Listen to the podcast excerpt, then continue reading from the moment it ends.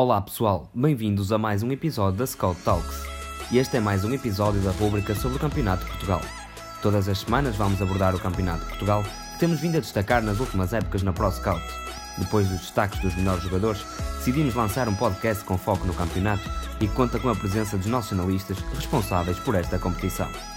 Esta semana temos também como convidado António Barbosa do Trofense e tentaremos ter sempre uma figura do Campeonato de Portugal presente semanalmente no nosso podcast. Mas começa então pelos nossos analistas. Vizela segue líder da Série A, mas conta com a perseguição do Braga B, que soma menos 3 pontos que a equipa do Vizela. Isto numa jornada em que os dois primeiros classificados venceram e se registaram 4 empates. A 12 jornada trouxe alterações à tabela da Série A do Campeonato de Portugal. Uma jornada onde nenhuma equipa que jogou em casa conseguiu sair vencedora do seu jogo.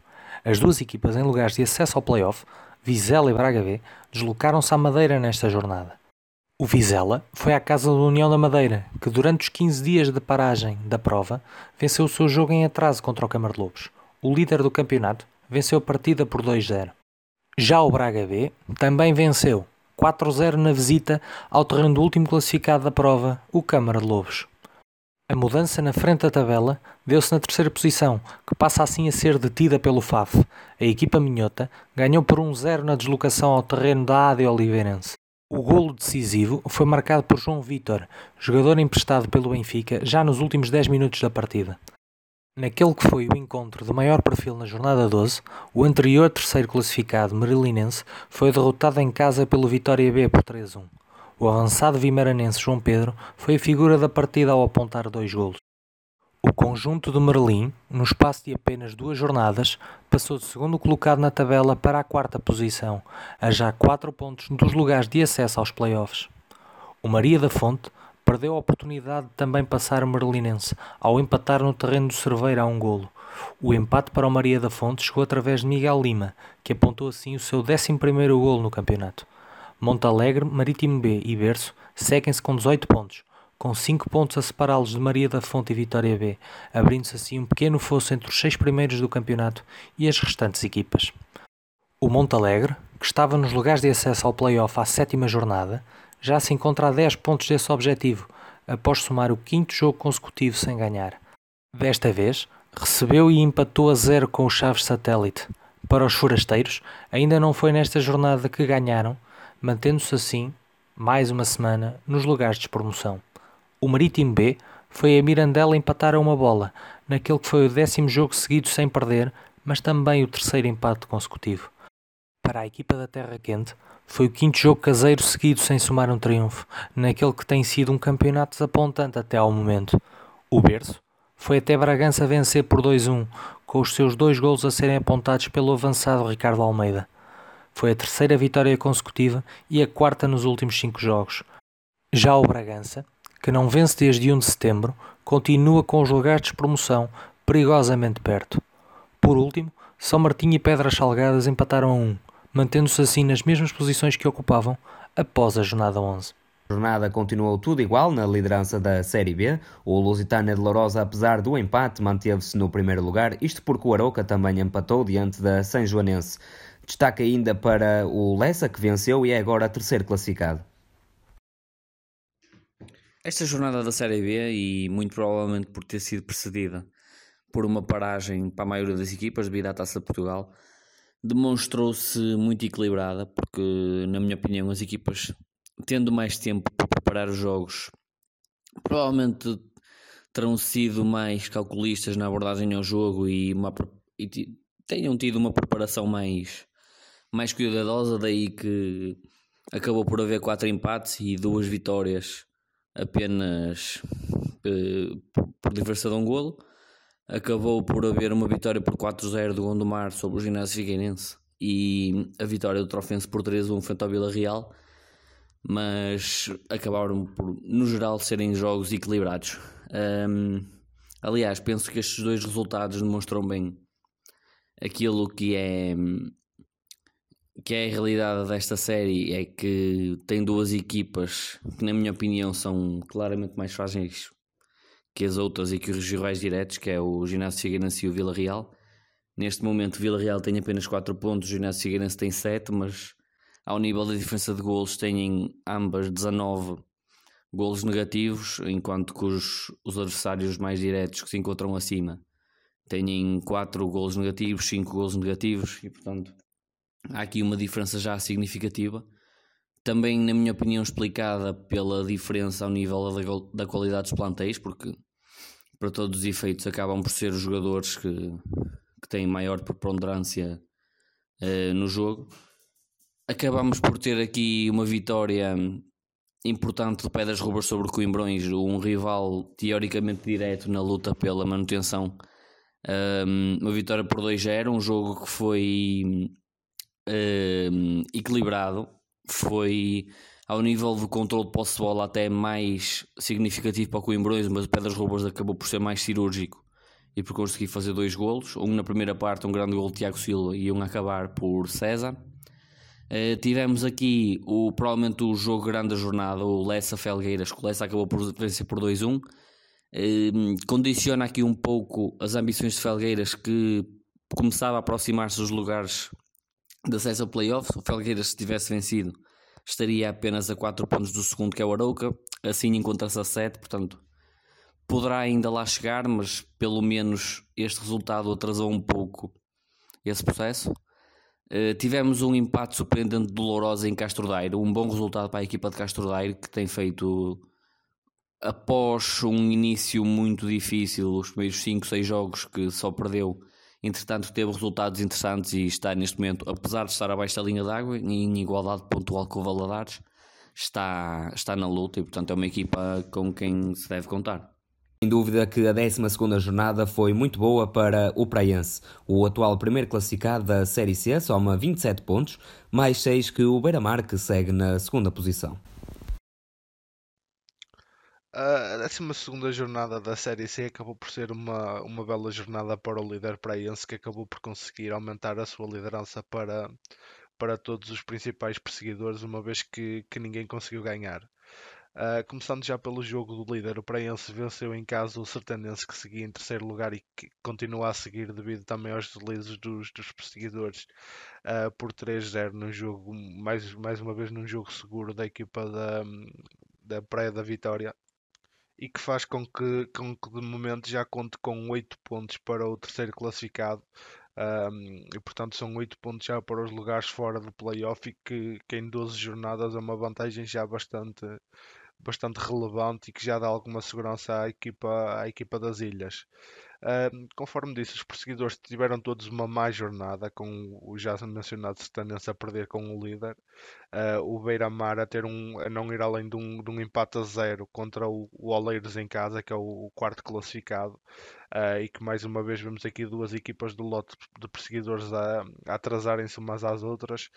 Um, e o Águeda que também não está numa, numa boa fase a, perder, a perder em casa num resultado surpreendente a perder por 2-0 frente ao Condeixa que ocupava o último lugar da tabela classificativa e que, que até nesta jornada estava com um, um treinador interino tendo, tendo apresentado o seu treinador já, já durante esta semana quem beneficiou deste, deste deslize dos perseguidores foi o Fátima, que, hum, que venceu o, o Torriense num jogo, num, belo jogo de futebol por 3-2 uh, ah, e que fez com que, com que somasse assim 19 pontos e se colasse ao, ao, ao, grupo dos terceiros classificados, que de momento conta com quatro equipas sertanense, Oleiros, Ágada e Fátima, e que, hum, que dá também algum alento agora à equipa de Fátima, que também já fez a troca no, no banco suplente, saindo, saindo o Mister Rui Amorim um, e que agora também se encontra bem, bem classificada na, na tabela uma equipa que continua em bastantes dificuldades e que é uma equipa que eu, que eu também já tenho referido várias vezes, nos, tanto nos rescaldos como nas antivisões da Série C, é, é a União de Leiria que, que mais uma vez perdeu, desta feita em casa, frente ao Anidia, num, num numa daquelas derrotas que dói, que sofreram o golo já, já ao cair do pano e que de momento faz com que os leirienses que no ano passado foram ao, ao playoff de promoção, onde caíram apenas nas meias finais, uh, somem apenas 14 pontos, estejam no 13º lugar, o primeiro acima da linha d'água, e estejam em igualdade pontual com o Oliveira do Hospital, que é a primeira equipa abaixo da, da linha d'água. O que, que, é um, um início de, de, temporada muito mau para a equipa de Leiria que apesar de ter um plantel com menos soluções comparativamente ao ano passado, um, mesmo assim está, está, está a ter um rendimento muito abaixo do que o, do que o plantel tem qualidade para. Relativamente à Série D, o Olhanense segue como líder e na perseguição está o Real. Esta foi uma jornada também atípica, isto porque apenas uma equipa da casa ganhou e foi o Fabril do Barreiro diante do Aljustrelense. A jornada 12 da Série D do Campeonato de Portugal foi sorridente, principalmente para as equipas visitantes. De todos os jogos desta ronda, apenas uma equipa caseira conseguiu vencer, e foi o Fabril. Começando pelo Fabril do Barreiro, venceu por 2-0 o Aljustrelense e saltou do último lugar da tabela para a 16ª posição, encurtando assim a distância para o 13º, o primeiro lugar fora da linha de despromoção, o Sacavenense que tem 10 pontos. Neste momento, o Fabril tem 7. Em relação aos restantes jogos, destacar também a importante vitória do Olhanense sobre o Futebol Clube de Alverca por duas bolas a zero. A equipa de Olhão soma neste momento 31 pontos, mais 6 que o terceiro classificado, o Pinhal Novense. O Real de Massamá foi a Amora vencer também por duas bolas a uma. O Lutano venceu por 4 bolas a 0 o Sintra Futebol. E dizer ainda que Pinhal Novense venceu por 3-2 o Lusitano de Évora e o Lourdes venceu por 2-1 o 1 de dezembro.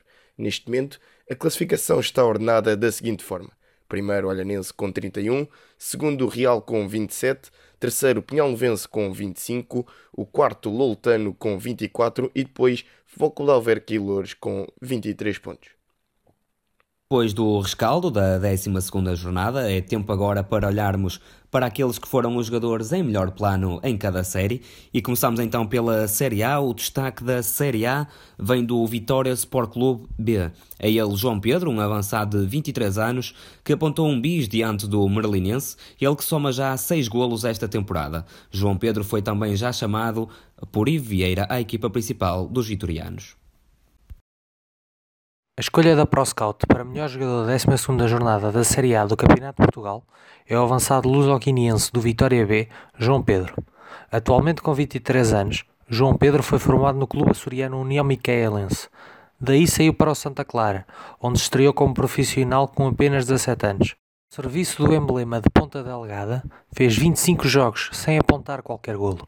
Três épocas e meia no Gil Vicente foi o passo seguinte, tendo-se mudado a meio da temporada 2017-2018 para o Trofense. 16 golos em época e meia foi o seu pecúlio pelo clube do Distrito do Porto. Para esta temporada, João Pedro mudou-se para o Vitória Minhoto. Estreou-se nas competições europeias frente ao Jeunesse do Luxemburgo e apontou um golo na goleada por 6-0 do Vitória ao emblema letão do Ventspils. Também se estreou na Primeira Liga, frente ao Rio Ave. Nestes três jogos, alinhou como suplente utilizado. Fruto da grande variedade de opções para a frente de ataque vimaranense, João Pedro desceu para a equipa B. Tratando-se de um jogador com experiência e alguém com mais de 100 jogos em campeonatos profissionais e semi-profissionais, 65 jogos na segunda liga com 4 golos marcados e 44 jogos no Campeonato de Portugal com 16 golos marcados, foi um acrescente de qualidade à equipa B do conjunto de Guimarães. Em apenas 9 jogos, leva já 6 golos, tendo sido decisivo para as vitórias contra Braga B e Merlinense, conseguida nesta última jornada. Dois adversários diretos na luta pelo acesso ao playoff de promoção à segunda Liga. No jogo contra o Merlinense, a exibição de João Pedro não se ficou apenas pelos dois golos que marcou. Completou 60% das suas ações na partida, 76% dos seus passes chegaram ao seu destino. Venceu 11% dos duelos que disputou, sendo que 7 deles foram no ar. 28 anos, atua como extremo direito e nesta jornada apontou dois golos.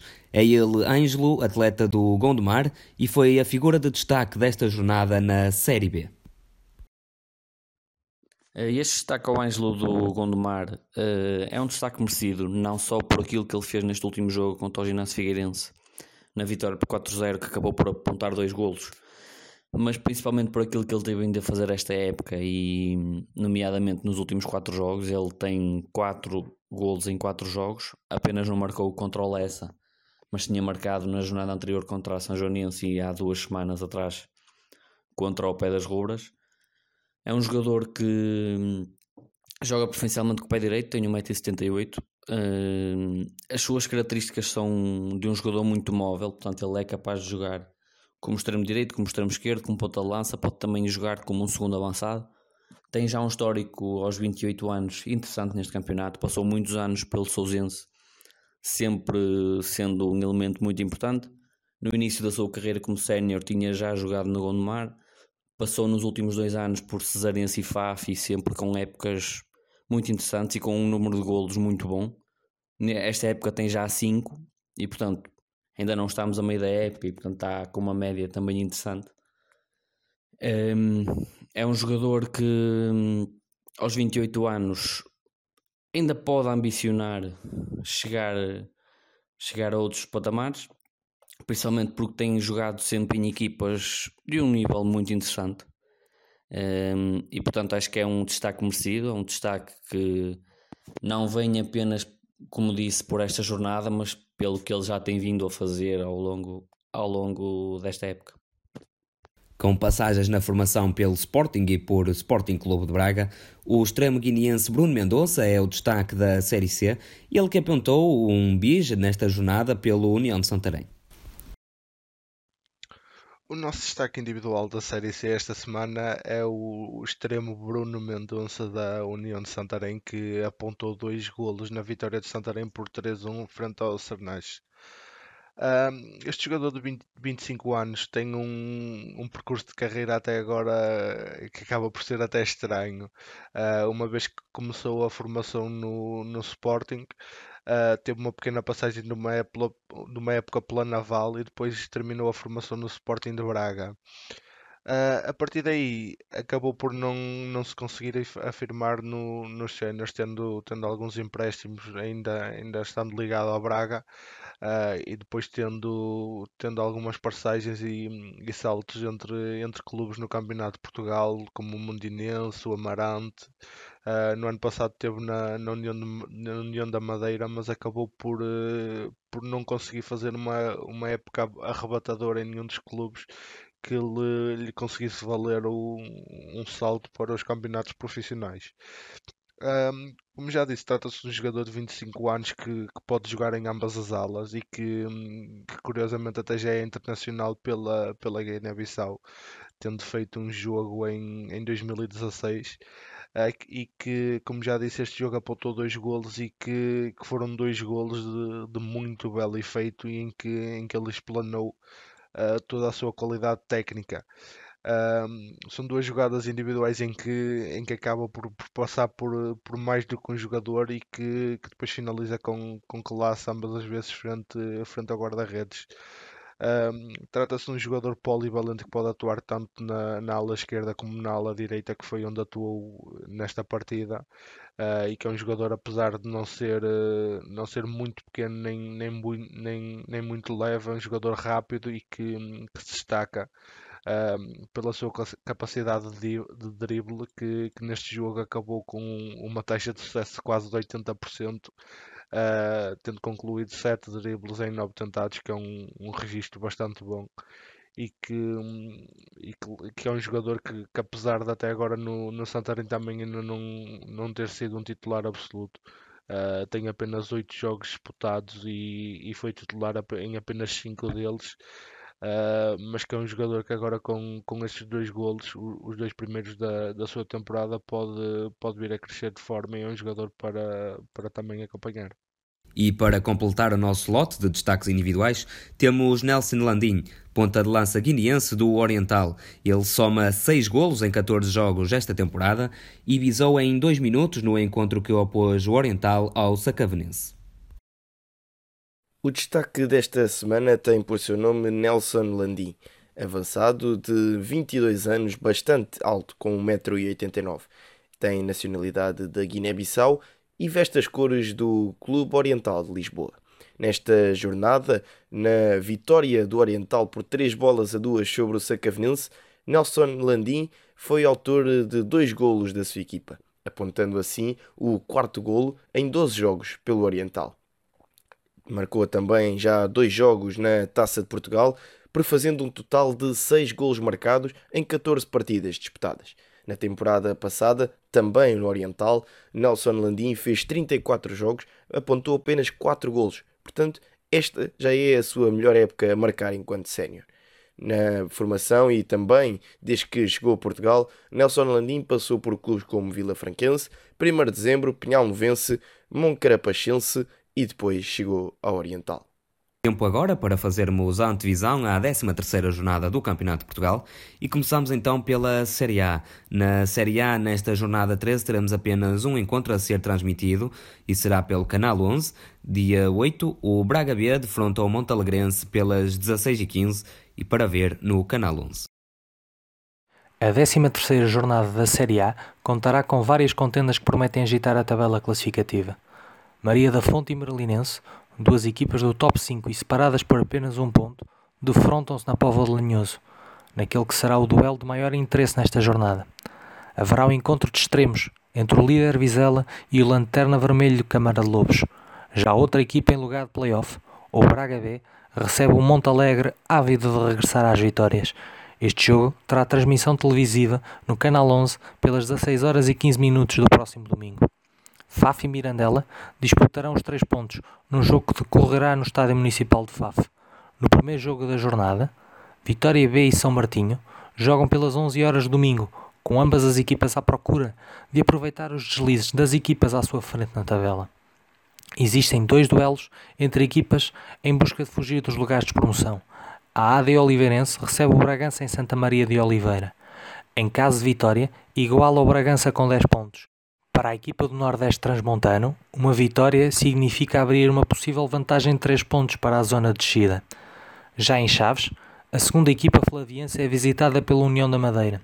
Os flavienses continuam em busca da primeira vitória na temporada. Já os madeirenses, em caso de vitória, podem sair dos lugares de descida.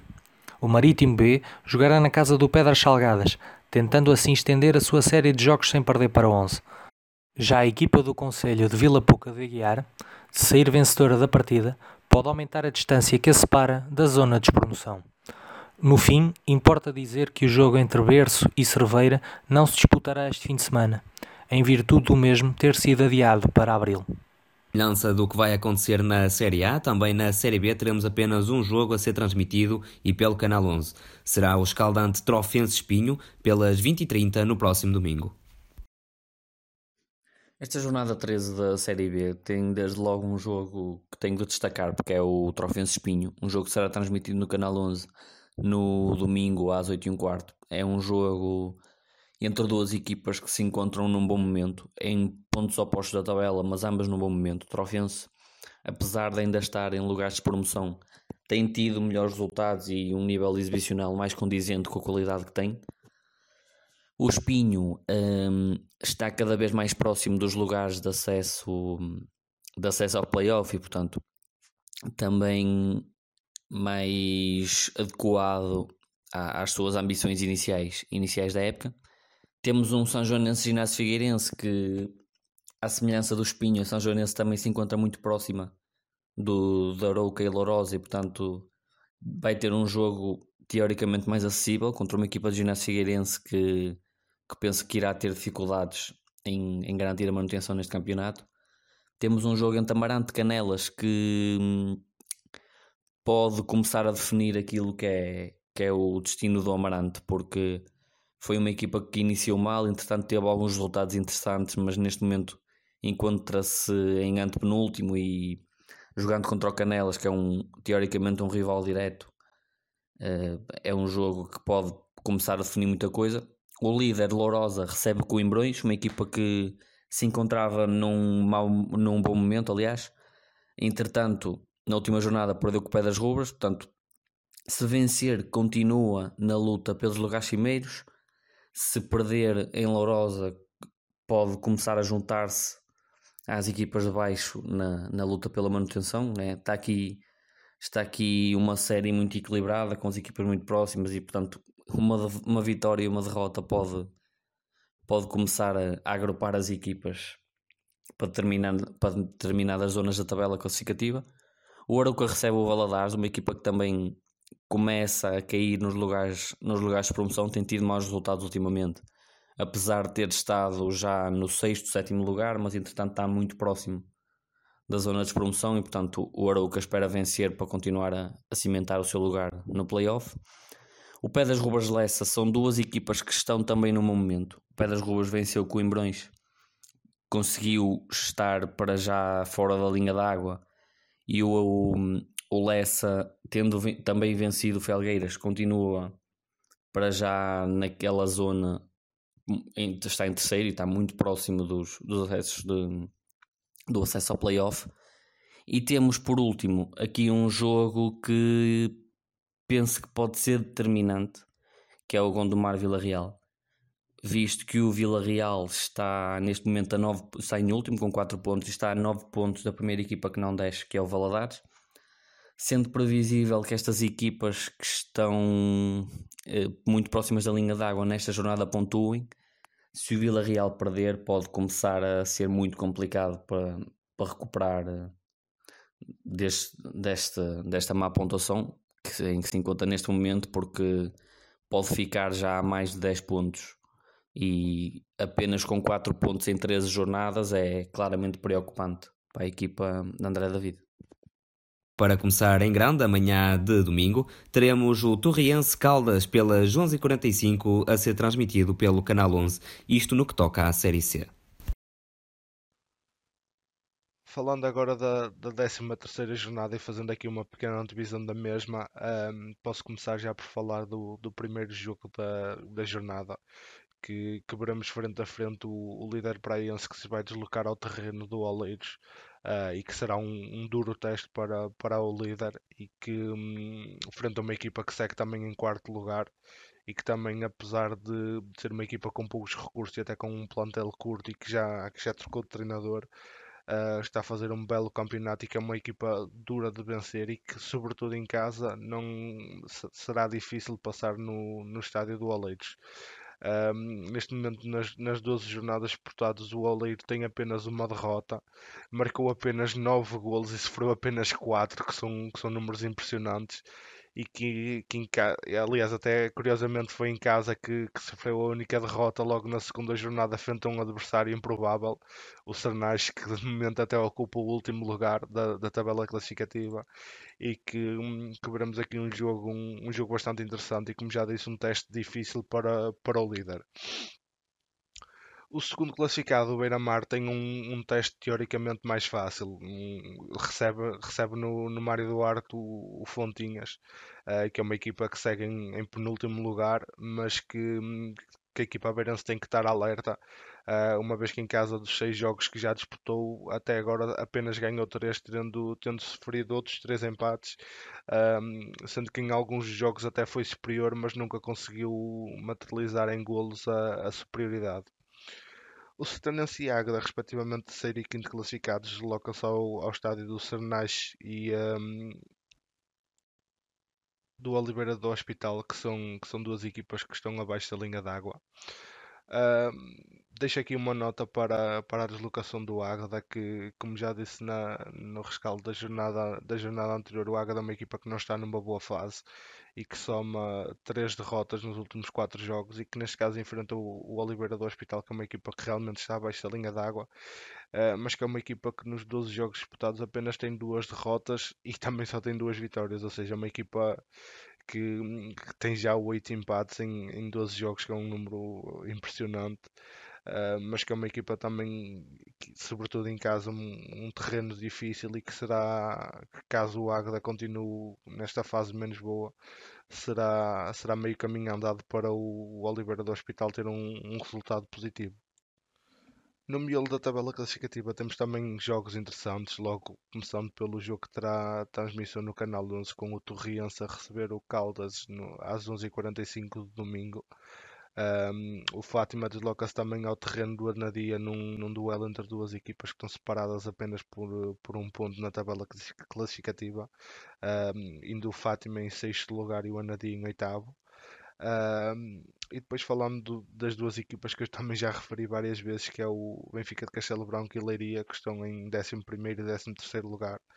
Uh, duas equipas em claro, claro subrendimento e que terão aqui duas deslocações que, que, que são, são obrigatórias de vencerem se quiserem ultrapassar esta, esta má fase. O Benfica de Castelo Branco desloca-se ao campo do Condeixa. Um, que é um campo bastante complicado e que, um, e que, já, que já teve lá equipas a, a tropeçarem e o União de Leiria desloca-se ao Ideal, que é outra equipa que, que está abaixo da linha d'água e que, que, com a viagem será também um, um jogo complicado, mas que o União de Leiria, apesar de estar nesta, nesta posição complicada, terá, terá mais que a obrigação de vencer. A semelhança do que vai acontecer nas restantes séries, na Série D também teremos um jogo de domingo a ser transmitido pelo Canal 11. Será o encontro entre Real e Lusitano de Évora pelas 14h15. A jornada 13 do Campeonato de Portugal tem como principais destaques, desde logo, o Lultano Futebol Clube Alverca, jogo do topo da classificação, e será interessante perceber como é que a equipa do Futebol Clube Alverca irá reagir à derrota imposta pelo Olhanense. Portanto, Lultano Alverca, o jogo de cartaz. Dizer ainda que um Pinhal no Vence Loures, também jogo do topo da classificação, será de todo um jogo interessante.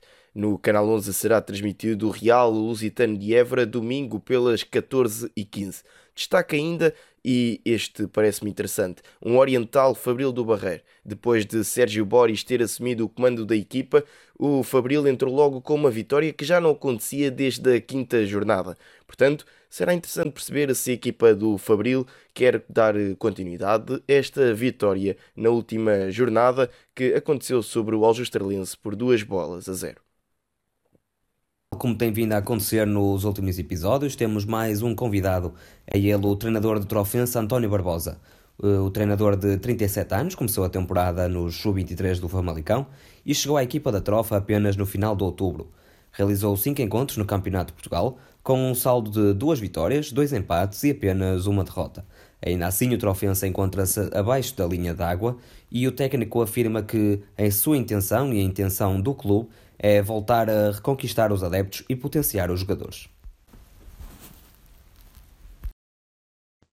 No que se referem às expectativas, uh, apesar de nós termos definido um plano a curto, médio e longo prazo, estamos altamente centrados no plano a curto prazo e fundamentalmente perceber aquilo que conseguimos fazer um, jogo a jogo. Estamos muito concentrados no jogo que vamos ter já no próximo domingo um, e estamos também bastante concentrados em desenvolver nesta fase inicial os nossos jogadores, uh, potenciar as suas capacidades de forma a que consigamos ter um nível de performance mais elevado e obviamente maior rendimento desportivo. Com este rendimento desportivo uh, pretendemos obviamente voltar a chamar os trofenses, as pessoas da trofa para próximo do clube, para nos apoiar, ou seja, voltar a fazer do Trofense um, um grande clube um, apesar das adversidades que neste momento estamos a passar e a sentir, uh, é esse o nosso, nosso, a nossa intenção uh, direta uh, no que toca a este, a este ponto. Quando questionado acerca do modelo de jogo do Trofense, António Barbosa defende que este deve ser adaptado às características dos jogadores e estar sempre sujeito a alguns ajustes. Nós acreditamos que o modelo de jogo está altamente ligado ao modelo de jogadores. Uh, obviamente quando fazemos, quando trabalhamos num projeto sub-23 onde os jogadores são definidos pela, pela instituição e o nosso objetivo e o nosso grande foco é desenvolver esses mesmos jogadores, potenciar as suas capacidades. E quando passamos para um projeto como é o Clube Desportivo Trofense, que já está em andamento, os jogadores já foram selecionados, consideramos que uh, o nosso trabalho passa muito por perceber quais são os jogadores que temos, que tipo de jogadores temos, como podemos maximizar a sua performance e a partir daí desenvolver um modelo de treino que possa ajudar a implementar um modelo de jogo. Obviamente que este modelo de jogo um, não está pré-estabelecido, tivemos que fazer várias, vários ajustamentos de acordo exatamente com o tipo de jogadores que temos. Também acreditamos num modelo de jogo que não cristaliza, ou seja, que gradualmente vamos acrescentando uh, ações e possibilidades de ações de forma a continuar a fazer desenvolver e crescer uh, os jogadores, porque essa é realmente a nossa, a nossa maior arma, a nossa maior capacidade, que é o desenvolvimento dos jogadores.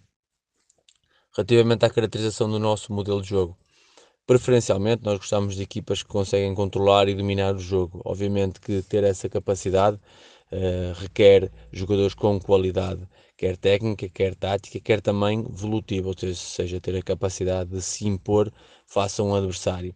O que obviamente é difícil se não tivermos jogadores com qualidade e também é difícil quando temos um campeonato como é este da Série B, que é altamente competitivo, todas as equipas estão, estão muito próximas naquilo que são as suas valências. Ainda assim, nós queremos caminhar para esse modelo de jogo, uma vez que, que verificamos que a equipa é constituída com jogadores que têm essa capacidade de jogar, ou seja, um, um jogo que, para além de, de, controlar e dominar, é um jogo que privilegia a organização ofensiva. E a organização ofensiva entenda-se uma equipa que procura chegar à baliza uh, o maior número de vezes possíveis com situações claras de finalização e procura impedir que o adversário chegue, chegue à nossa baliza. Apesar do curto tempo para implementar as suas ideias, a disponibilidade e a receptividade dos jogadores foram um fator-chave para que este processo fosse mais acelerado. No processo de implementação de, das nossas ideias, um, obviamente que há elementos que facilitam essa mesma introdução e, consequentemente, implementação e consolidação.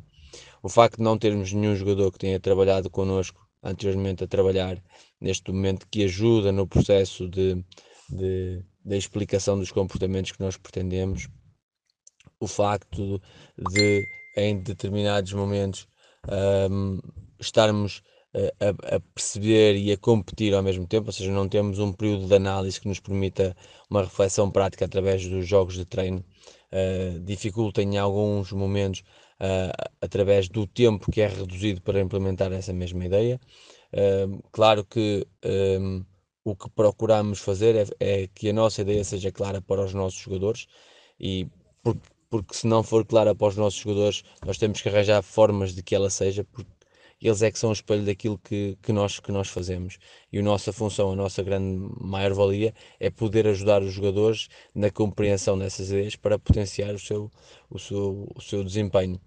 Por isso sentimos algumas dificuldades que são características e são normais nesta, nesta transição, mas sentimos fundamentalmente que os jogadores estavam muito uh, disponíveis para, para absorver as nossas ideias, para trabalhar para ir de encontro àquilo que nós íamos pedindo, demonstraram uma capacidade uh, para além uma capacidade grande de trabalho, mas também uma capacidade grande de, de perceber os conteúdos. Também temos muitos jogadores com, com, com, com muita experiência, com muita qualidade.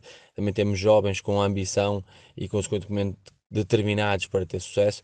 Por isso, obviamente, que são, são as situações que são naturais neste processo, mas são situações que com a vontade dos jogadores e com o trabalho dos treinadores e em conjunto com os jogadores, conseguimos rapidamente criar aqui uma forma de comunicar que nos ajuda uh, a implementar estas ideias e principalmente ajuda os jogadores a estar claro aquilo que nós pretendemos para cada um deles nos diferentes momentos de jogo.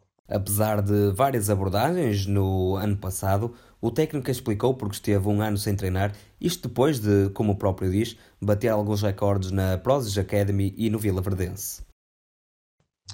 Um, quanto ao trajeto como treinador, na realidade, antes do Vila Verdense, tínhamos tido também muito sucesso nos, nos projetos anteriores, na Prozis Academy, onde batemos um conjunto de recordes no que toca a golos marcados, menos golos sofridos, subida de divisão, projeção de jogadores para a Primeira Liga Portuguesa, a Primeira Liga Holandesa. O que eu quero eh, realçar é que é um trajeto de a longo prazo, são muitos anos, até ter esta possibilidade de campeonato nacional que aparece ao fim de 14 anos. Quando estivemos no Vila Verdense, o que fizemos foi, em dois anos consecutivos, bater recordes. Fomos o melhor ataque da Série A duas vezes, fomos o melhor ataque do país, uh, projetámos 12 jogadores para campeonatos profissionais, fomos a um playoff, temos recordes de pontos, temos recordes de vitórias. Uh, em, em, dois anos consecutivos, que seja de nosso conhecimento, nenhum treinador ganhou o número de vezes que nós ganhamos com a mesma equipa.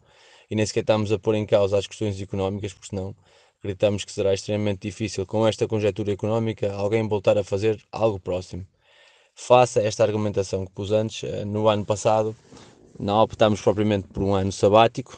Felizmente fomos contactados por vários clubes que fizeram ofertas, nove ou dez clubes que fizeram ofertas, uh, só que as ofertas não foram de encontro às nossas expectativas. Ou seja, aquilo que nós tínhamos definido face a este trajeto anterior, face ao trabalho que tínhamos desenvolvido, um, simplesmente uh, não indo de encontro àquilo que nós nos tínhamos proposto a fazer. O que sentimos a necessidade de não trabalhar. Gostamos muito de trabalhar quando acreditamos naquilo que fazemos, quando as nossas convicções dizem que podemos fazer aquilo que nos é pedido, quando nos pedem algo que até é possível de acontecer, mas que nós não temos motivação para, para o fazer, eu como treinador não, prefiro não, não fazer. Prefiro nem sequer tentar. Porque realmente foi um trajeto de, de muitos anos de, de abdicar de, de melhores condições económicas, melhores condições pessoais, uh, melhores condições de trabalho por ir atrás de um determinado sonho, sentir que tínhamos feito trabalhos que são recordes, nem sequer são bons, são recordes, e recordes são recordes, custa a toda a gente, eh, e ficou ali uma marca e sentimos que no ano passado tivemos a felicidade de ser contactados por, por muitas equipas, mas que nenhuma ia de encontro aos nossos objetivos, então optámos por, por não trabalhar. Mais do que contingências do, do mercado de treinadores, foi fundamentalmente uma opção uh, que tem que ver com uma forma de viver, que é nossa, que gostamos muito de, de jogar para ganhar, de jogar para crescer, estar em projetos onde possamos acrescentar e fundamentalmente projetos que nos apaixonem porque sem paixão nós não conseguiremos seguramente atingir os objetivos que nos propomos. Destacando o exemplo da sua equipa do Vila Verdense e falando um pouco da importância que tem para si e para a sua equipa técnica o scouting, a observação e a análise, o técnico opta por uma observação mista, isto porque há o recurso às plataformas, mas sempre que possível uma observação presencial é também fundamental. Bem, no que toca ao, ao scouting e à observação e análise dos adversários, uh, o scouting e a observação e análise dos adversários é feita por nós, equipa técnica. Um, obviamente que sermos capazes de escolher os jogadores que melhor se identificam com uma ideia de jogo, com uma ideia de, jogo, de, de treino, com um conjunto de, de princípios que vão de encontro à sua necessidade, à sua ambição, à sua determinação de ter sucesso.